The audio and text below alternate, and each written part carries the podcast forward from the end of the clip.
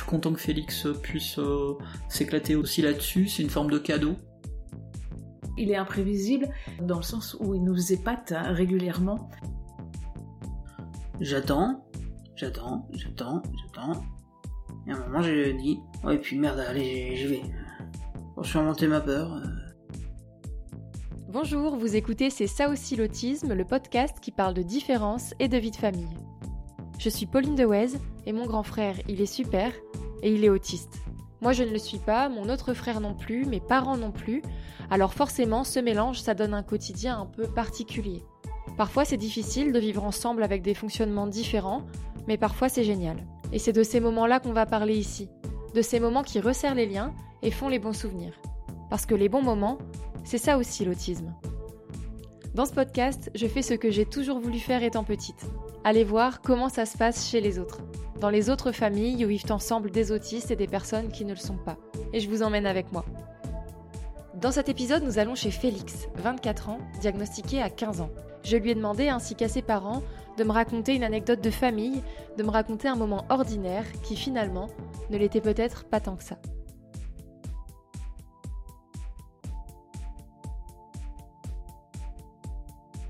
Je suis donc euh, Sylvie, la maman de Félix. Je voulais parler des moments euh, où je me suis sentie super fière de, Félix et j'étais en train de me souvenir que ça datait quand même d'il y a assez longtemps. Son instinct de euh, grande section de maternelle nous avait dit de lui que c'était un enfant imprévisible. Et on avait fait un peu des yeux écarquillés parce qu'on voyait pas trop de quoi elle parlait. Enfin, nous, on était bien habitués à Félix tel qu'il était. C'était notre premier, donc euh, bon, voilà. Et euh, ça nous revient euh, régulièrement parce qu'il est imprévisible dans le sens où il nous épate hein, régulièrement. Et notamment, donc pendant les premiers spectacles où il a participé, donc c'est plus au primaire qu'on fait ça, hein, et on a découvert ben, un, enfant qu'on connaissait pas, un autre Félix, en fait, une autre facette de Félix, dans le sens où c'était un, petit garçon relativement calme, plutôt introverti, et que la première fois qu'on l'a vu sur une scène de théâtre, et donc on n'avait vu aucune répétition, égal à lui-même, rien ne filtrait, euh, voilà. Et donc on a vu arriver euh, un petit garçon qui était super à l'aise, zéro trac, euh, qui connaissait son texte sur le bout des lèvres. Enfin, c'était euh, hyper impressionnant. Et dès ce premier spectacle, donc au niveau CP, eh ben on s'est dit ouais, c'est son truc quoi. c'est son truc de faire des représentations, de faire du théâtre, de jouer quelqu'un d'autre, euh, d'être déguisé. Euh, premier waouh déjà euh, ces spectacles là. Après donc euh, nous, on a encouragé euh, ça l'année suivante. Donc le maître, tout de suite on est allé voir en disant euh, faut que vous le mettiez dans le spectacle de théâtre, vous allez voir. En fait oui, il a continué sur cette voie. Il y a, un truc amusant, c'est que à un moment vers euh, le CM2, Félix a commencé à nous dire mais j'ai le trac. Et en fait, on voyait bien qu'il disait ça parce que ses copains disaient ça, mais lui, il n'a jamais eu une once de trac. En fait, il a toujours été euh, spontané euh, et, heureux sur scène. Et euh, c'est celui qui, salue en en rajoutant des tonnes, en, en enlevant son chapeau, en faisant des, des ronds de jambes. Et on voit que voilà il a trop plaisir et puis il a trop envie de communiquer ce plaisir avec le public. Et même il peut improviser. Enfin voilà. Aucun souci. Le track c'est fake news. Ça existe pas chez lui scientifiquement, on va dire, bah, il n'a pas la théorie de l'esprit, donc il sait pas ce que l'autre a en tête, euh, et voire même, en gros, il s'en soucie pas. C'est pas, c'est pas son sujet, en fait. Euh. Et donc là, c'est plutôt une force, parce que du coup, il a aucun blocage. Il est dans le spontané. Je suis sur scène, j'ai un texte à dire, j'ai un rôle à jouer, paf, je fais. Il se pose pas de questions. Mais dans la vraie vie, Félix se pose assez peu de questions et il vit beaucoup au jour le jour. Et finalement, je pense que c'est un peu le, le, secret pour être heureux qu'il a trouvé aussi. Après, il y a eu d'autres spectacles et c'est à chaque fois la même euh, la même révélation, c'est-à-dire que euh, on n'a jamais imaginé à quel point il allait euh, s'épanouir sur scène et être bluffant, enfin, pour tout le monde. Bah, par exemple, hier, moi j'ai trouvé qu'il avait une d'expressivité impressionnante dans les traits du visage parce qu'il devait jouer l'ennui, la surprise, le désespoir, plein d'émotions justement. Où bah, Félix, quand on le voit au jour le jour, il n'est pas hyper expressif. C'était émouvant aussi parce que voilà, il y avait toute une palette. Par exemple, il imitait euh, un autre comédien dans son dos. Donc ça faisait partie de la pièce, hein. Et donc ça faisait, ça a fait rire et c'était un chouette moment parce que bah c'était chouette de voir que il avait aussi ce pouvoir de de faire rire en fait euh, volontairement. Donc euh, ça fait ça fait vraiment ça fait plaisir en fait de voir que il est à sa place. C'est son truc.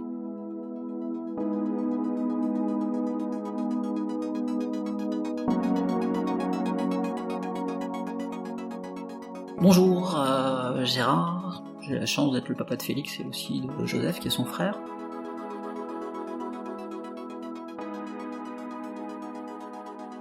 Félix, il a la, capacité et le talent de pouvoir croquer les, personnes, c'est-à-dire euh, la personne est en face, il les dessine, sa manière. Souvent, il fait ressortir des détails, hein, comme beaucoup de personnes autistes. Il le fait euh, avec euh, un stylo bille, un feutre, et en fait, une fois que la personne est dessinée, prenons l'exemple de Pauline en fait. Pauline, c'est moi. Il va croquer Pauline à sa manière, et ensuite il va associer au, caractère ou au, au, prénom de Pauline un Pokémon. Alors là, pour le coup, Félix euh, me dirait, je sais pas quel est le Pokémon qui commence par P, mais non. Euh, je ne le sais, Pikachu. Ouais, il pourrait dessiner Pikachu, quoi, qu'il en a un peu marre de dessiner Pikachu. On est intervenu dans une école d'art, et on faisait une intervention dans le cadre du Mouton à 5 pattes, qui est une association qui rapproche des personnes avec autisme de l'emploi. Et après cette, euh, présentation, en fait, on proposait aux étudiants, il y en avait plus de 300, en fait, de demander à Félix de dessiner un Pokémon. Félix était sur une table, ça faisait un peu euh, séance de dédicace, euh, pas à Angoulême, mais enfin pas loin. Il y avait plus d'une trentaine d'étudiants qui attendaient pour avoir leur Pokémon. Félix, il a pas paniqué en fait. Moi, j'aurais pu paniquer en disant, wow, 40, ça fait beaucoup, il va être fatigué. En fait, non, il les a fait les uns après les autres, cool. Félix, en fait, au niveau de son dessin, c'est des dessins, on va dire, jetés. Et sur les Pokémon, alors il en connaît énormément, il est capable d'en dessiner de tête. Et puis la personne, après, ben, elle a la signature de Félix, la date, et puis elle est contente, quoi. Donc ça, c'est assez... Euh, enfin, ça me rend fier, je suis content que Félix puisse euh, s'éclater aussi là-dessus, c'est une forme de cadeau qu'on valorise, une, une, autre manière de rencontrer les personnes. Il a commencé par les décalquer, et en fait, il avait des feuilles de calque énormes rempli. Alors il y a des chez Pokémon il y a des Pokédex, c'est la bible des Pokémon euh, avec tous les dessins. Donc en fait avec son calque quand il était petit, il mettait son calque et il est décalqué sur un calque d'un format par exemple euh, A3. Il pouvait y en avoir euh, plus de 50 voire 75 quoi, écrit en tout petit. Et dans sa chambre il a un tableau, un tableau Velleda. À un moment il en avait dessiné une centaine quoi. Donc c'est beaucoup par l'observation et par le travail de calque, faire, refaire, refaire. Alors ça c'est une anecdote euh, bah, toute récente en fait. On intervient chez Auchan, retail. Donc Félix, bon, il a son papier, euh, son matériel, tout ça, et puis arrive euh, une personne qui s'appelle Jerry. Alors c'est moi qui demande, alors pour le coup j'ai un peu biaisé la façon de faire de Félix, je dis ah, Jerry, ben, qu'est-ce que t'aimes toi? Bah moi je fais du jujitsu.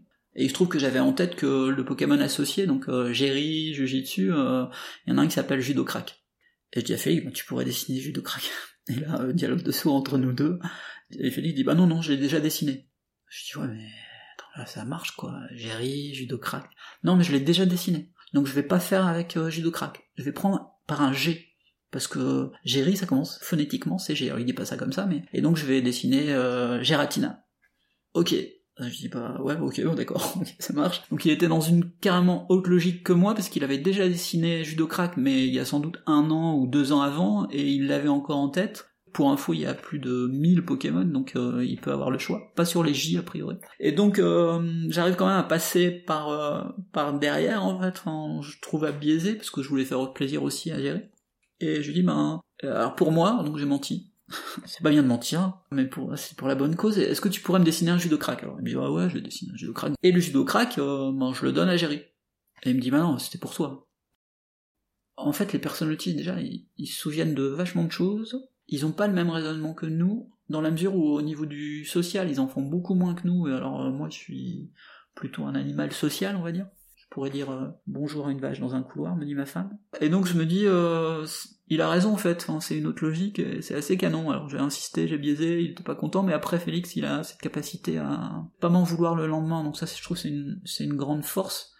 Mais je sais qu'un jour, euh, dans deux ans, dans 25 ans, alors je suis un peu vieux, dans 15 ans, il me dira, ce jour-là quand même, tu m'as fait un, tu m'as vraiment fait un coup qui était pas, qui était pas terrible.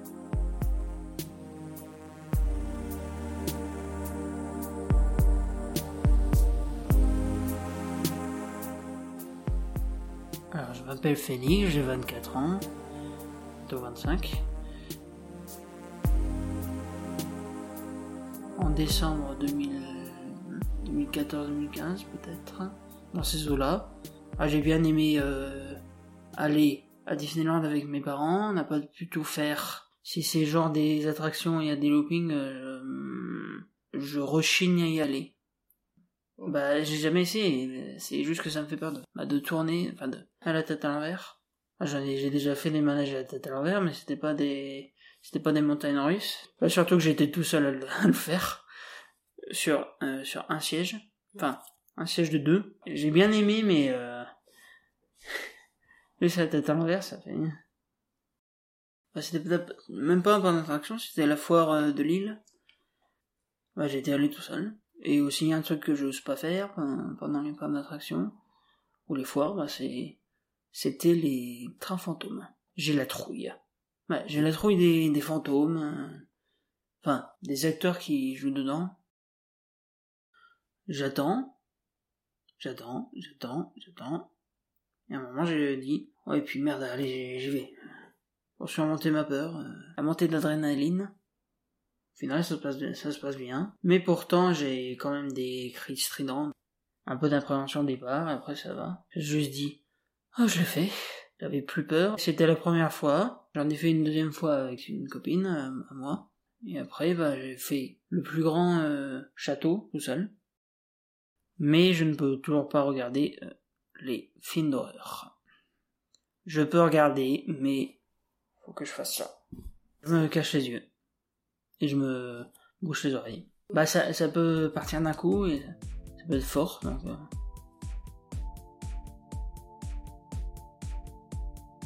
Maintenant que chacun a raconté le souvenir de son choix, direction le salon pour en parler tous ensemble. Allons-y, voyons comment va réagir le reste de la famille.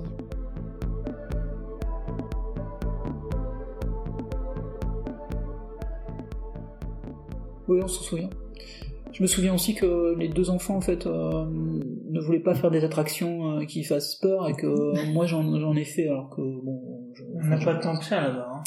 Et ils avaient peur pour moi, je crois. Space Mountain, c'était un peu un bide parce qu'ils n'ont pas voulu le faire, et Félix non plus. Enfin, je pense Ah. que je voulais le faire. Hein. Peut-être que t'avais pas l'âge, mais en tout cas, c'est pas des. Félix, c'est pas un, un intrépide en fait. Il est, enfin, il est très peu tombé quand il était petit, et puis il s'est mis debout quand il était sûr de tenir debout, et il a commencé à marcher quand il était sûr de pouvoir marcher. Donc c'est un truc à la fois, mais euh, pas trop d'expérimentation, de risque. Mais c'est bien. Moi, je peux reparler d'une autre peur que tu as vaincue et euh, on y a un petit peu contribué. C'était une énorme peur, une phobie quasiment, Quoi déjà? Celle des chiens. Quand tu étais Mmh. petit, tu avais très très peur des chiens et il suffisait qu'il y ait un chien qui apparaisse à l'horizon dans et, la rue. et- et moi je disais, est-ce qu'on peut changer de trottoir? Ou- Voire même tu partais en courant sur le trottoir sans même vérifier s'il y avait une voiture. Donc il fallait vraiment vaincre On ça. pas de ça. Et bon voilà, euh, il y a eu deux choses qui ont contribué à la vaincre cette peur. C'est le chien de mon cousin que t'as rencontré euh, et je ne sais pas pourquoi ce chien-là était sympa, euh, le chien d'Alain. Ah oui, oui. Et aussi le fait de ben, devenir expert, euh, lui avoir euh, montré euh, plein de, de livres sur les chiens Je crois j'ai euh, encore le livre. mais- que tu as sans doute encore. Et maintenant, il peut pas s'empêcher quand il voit un chien de demander au propriétaire. Enfin, il peut pas s'empêcher. Il aime bien bien. euh, essayer d'identifier la race et, et parfois demander au propriétaire. Grosse peur vaincue. Et maintenant, c'est l'inverse. Il adore.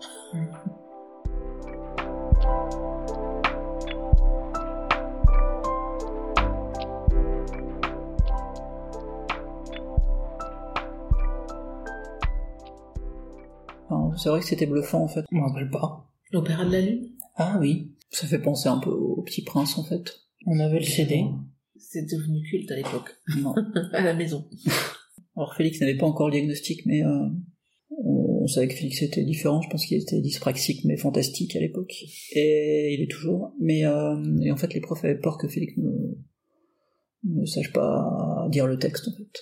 Or, euh, il connaissait toute la pièce par cœur, il pouvait aider les autres aussi, peut-être qu'il la reprenait. Puis euh, voilà. Ah, ça dépend si c'est long ou pas. Je lis, je lis, je lis, je lis.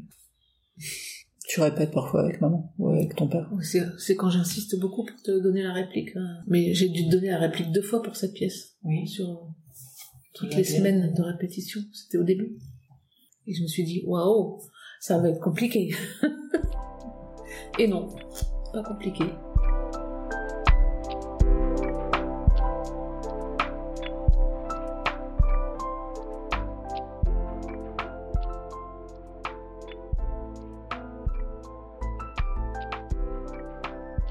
Ça s'est connecté à l'association, ça fait connaître Félix, euh, sa gentillesse, son talent pour dessiner. C'était un bon moment et puis je crois qu'il m'en veut pas. Tu m'en veux? Non Il fait partie de l'association, je l'ai forcé un jour à être secrétaire et il m'en veut là pour le coup. Non Parce que je vais pas demander mais... je crois que je vais demander mais bon vraiment c'était pas... J'ai pas attendu la réponse. Non, tu m'as pas demandé. Voilà, donc euh, il est- c'est l'ex-secrétaire de l'association qui, lors des AG, euh, me signale qu'il y a des fautes dans les dans les présentations devant une cinquantaine, une soixantaine de personnes. La, fa- euh, la faute, euh, c'était... C'est c'est du crowdfunding. Il avait mis crowdfunding, qui veut dire financement par le corbeau. Et, et le seul à s'abstenir systématiquement lors des votes à main levée. C'est Félix. Je dis toujours, et c'est vrai, c'est l'artiste de la famille, parce que aussi bien sur mon anecdote euh, ou sur ce que raconte Gérard, euh, bah, c'est vraiment des talents d'artiste qu'il euh, nous démontre. Et on dit souvent que de autiste à artiste, il n'y a qu'une lettre qui change. Et la deuxième chose, c'est que c'est quelqu'un de libre, au final, parce que oui, c'est vrai qu'on peut parfois lui forcer la main, mais Félix, il finit toujours par faire que ce qu'il veut. Et c'est bien d'être libre comme ça, je trouve. C'est ça, non Oui. Merci à Félix, Gérard et Sylvie. On se retrouve dans deux semaines pour un nouvel épisode de C'est ça aussi l'autisme. D'ici là, n'hésitez pas à partager cet épisode autour de vous et à me laisser des étoiles sur votre application de podcast. À bientôt et merci pour votre écoute.